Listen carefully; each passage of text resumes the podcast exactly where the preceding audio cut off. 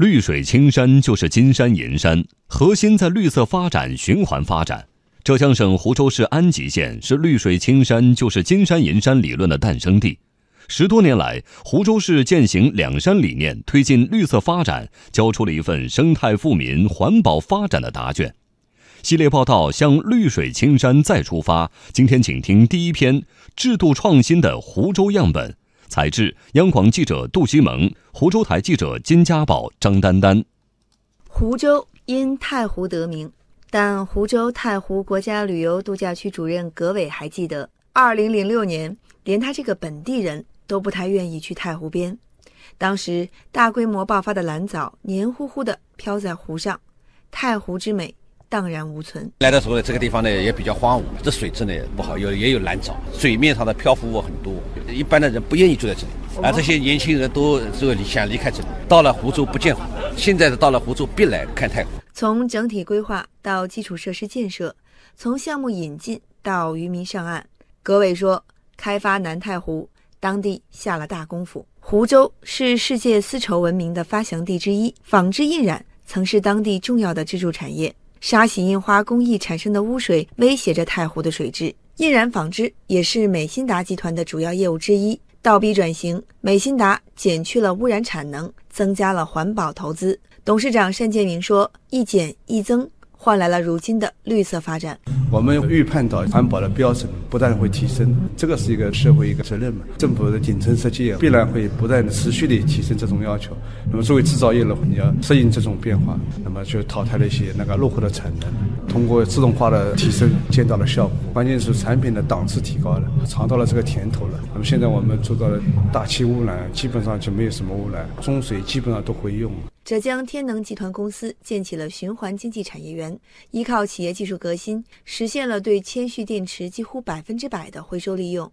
一块近十斤重的废旧铅酸蓄电池可以提炼回收六斤多生铅、两斤多硫酸钠，这些材料又被重新送进生产线。天能集团董事长张天任说：“不让一块废旧电池出现污染的愿景正在一步步实现。如何沿着这条路子走下去，向绿水青山再出发？”制度保障是关键。二零一四年，湖州在全国率先探索编制自然资源资产负债表，摸清家底儿。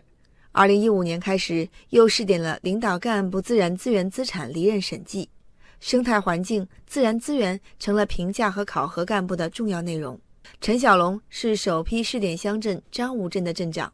他说：“这些制度让官员在选择发展路线、引进投资企业时，必须把环保要求放在首位。自从我们第一个招商引资项目启动以后，我们就感觉到了审计、生态跟发展是没有矛盾的，这个是互相促进的。你生态好了，自然是会有人到你这里来投资。我们非但没有损失经济，经济反而发展好了，就是从这些休闲产业。”生态文化等等这些产业的发展当中来。如果说当时不治理，也没有今天这么好的环境，人家也不会慕名而来找到你这个地方来投资。二零一六年，全国首部生态文明先行示范区建设的地方性法规《湖州生态文明先行示范区建设条例》正式实施，立法标准、体制三位一体的生态文明制度创新，为全国生态文明建设提供了湖州样本。去年，湖州全市七十七个县控以上地表水监测断面首次实现了三类及以上水质达到百分之百，入太湖水质连续十年稳定保持在三类及以上。湖州也成为首批国家生态文明建设示范区和全国两山实践创新基地。与之对应的是湖州战略性新兴产业、高新技术产业、循环经济等绿色新动能快速起步。二零一二年到二零一六年。湖州地区生产总值年均增长百分之八点六，第三产业比重不断提升。未来当好践行两山重要思想的样板地、模范生，更需要把绿色理念融入到经济社会发展的方方面面。湖州市环保局局长沈新耀说。